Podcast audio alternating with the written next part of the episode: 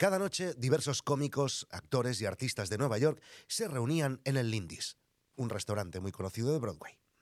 Mientras comían y bebían, aprovechaban para analizar y criticar y también hacer pronósticos sobre el futuro de las obras de teatro y del mundo del espectáculo en general. Les gustaba jugar e incluso apostar sobre qué obras de las que se estaban representando en ese momento en Broadway serían canceladas primero. Y acertaban bastante.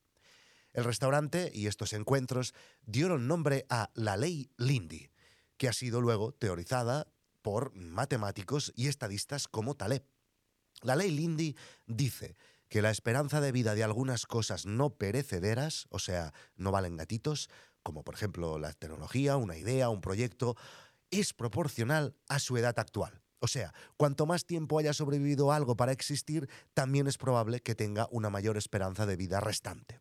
Cuanto más tiempo ha existido algo, más probable es que se mantenga, porque la longevidad implica una resistencia al cambio y mayores probabilidades de seguir existiendo en el futuro. El efecto Lindy o la ley Lindy también tiene implicaciones, por ejemplo, para las ideas.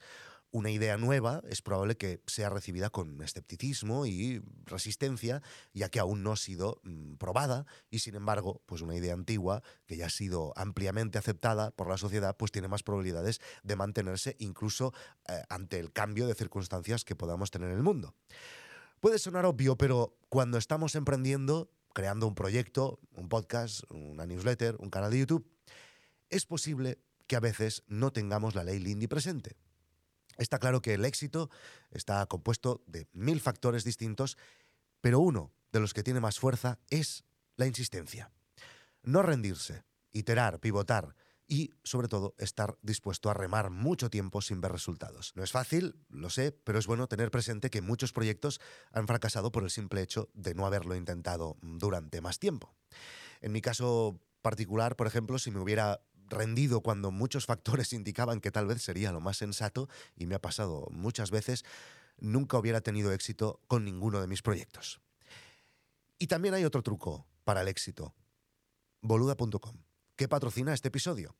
Si tienes una idea y quieres llevarla a cabo, no hay mejor sitio para comenzar que en boluda.com cursos de marketing online, desarrollo web y todo lo que necesitas para crear tu negocio online. Atención a través de más de 5.000 videotutoriales y por solo 10 euros al mes. Si entráis a través de boluda.com barra asunto, sabrá que venís de mi parte, Joan, y le hará mucha ilusión. Y si quieres alargar la vida de este proyecto, no es asunto vuestro, compartir tus ideas y tus proyectos con una comunidad de emprendedores que también están construyendo en Internet y aprender de sus experiencias, apúntate a noesasuntovuestro.com.